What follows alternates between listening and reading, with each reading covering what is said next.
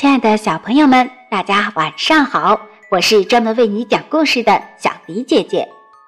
有位小朋友留言说想听光头强的故事，今天晚上小迪姐姐就为你讲述《骄傲的光头强》，希望你能够喜欢。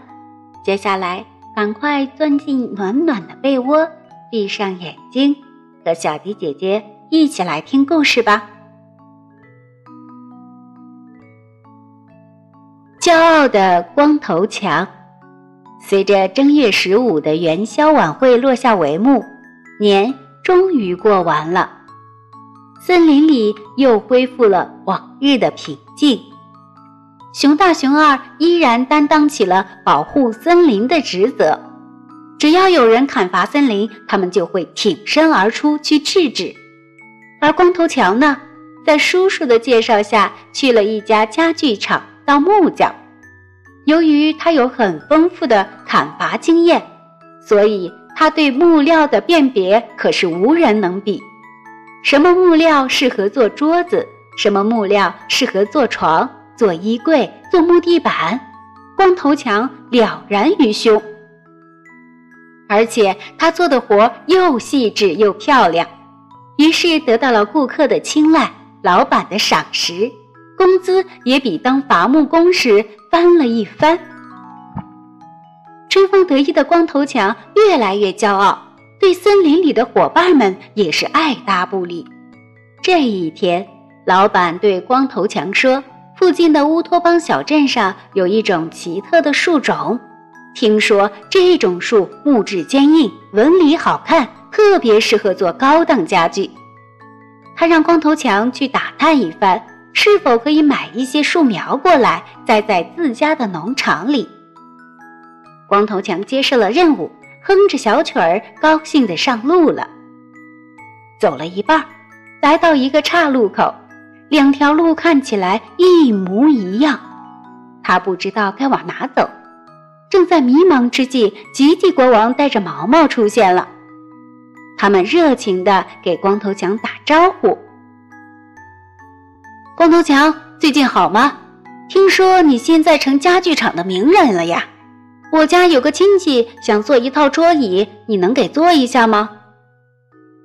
傲慢的光头强侧过脸，抬起头，慢条斯理地说：“桌椅这样简单的活，我是从来不接的。”呵呵。吉吉国王听了，无趣地带着跟屁虫毛毛离开了。没过几分钟，吉吉突然听见有人喊他，回过头来一看，原来是光头强追上来了。他说：“吉吉，这样吧，你亲戚的桌椅我包了，你能不能告诉我乌托邦镇怎么走呢？”吉吉和毛毛几乎是指着右侧的路说：“那边。”而光头强却连一声谢谢也没说，就匆匆上路了。吉吉和毛毛都对光头强的自私和傲慢感到非常气愤，决定整治一番光头强。于是赶忙去找熊大、熊二帮忙。找到熊大、熊二后，吉吉把刚才发生的事情重复了一遍。熊二挠着头，还在思考对策。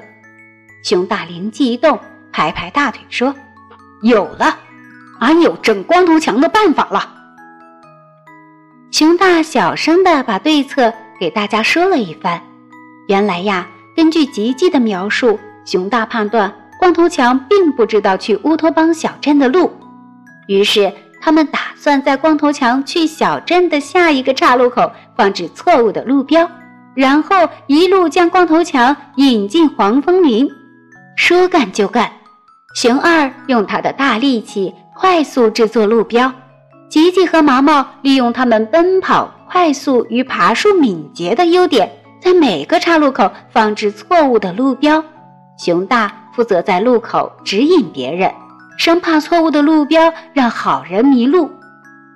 经过一番忙碌，所有的工作都赶在光头强来到之前进行完毕。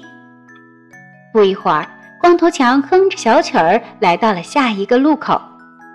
看到标有乌托邦镇的路标，没有多思考，就根据路标的指向走去了。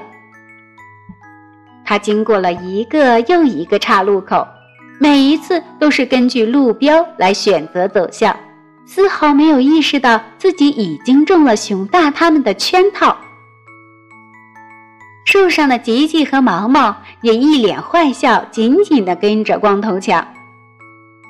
最后一个路标了，上面显示距离乌托邦镇五十米。光头强开心的自言自语道：“哈哈，终于到了！我亲爱的老板，你就等着强哥我给你带来好消息吧。”说完，光头强径直向前走去。而吉吉和毛毛则停留在树上观察着一切，心想：“该死的光头强，看你还能得意多久！”哼！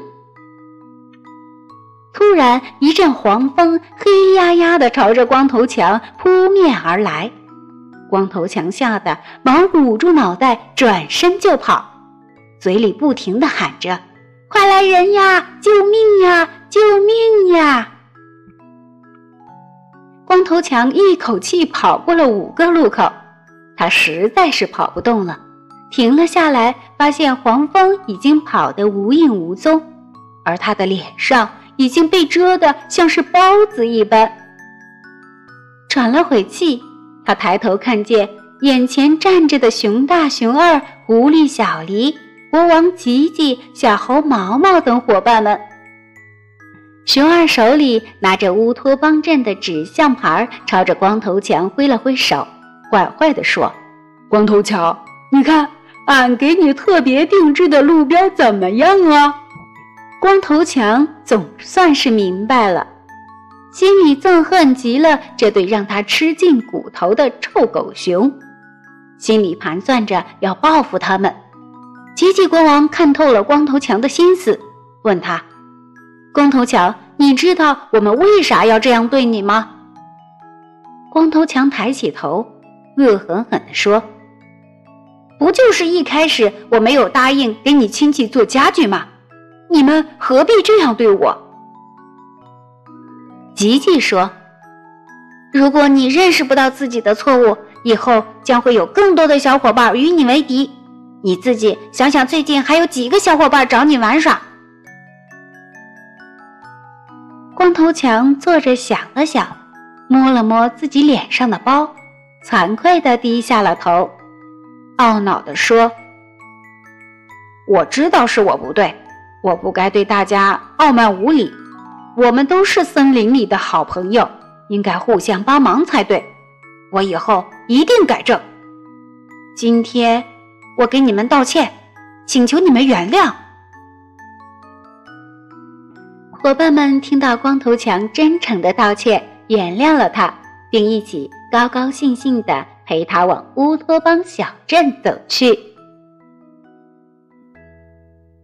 好啦，亲爱的小朋友们，这是小迪姐姐今天为大家带来的由昭昭妈写的一篇关于光头强的故事，希望大家能够喜欢。今天的故事就为大家讲到这里啦，宝贝们，晚安。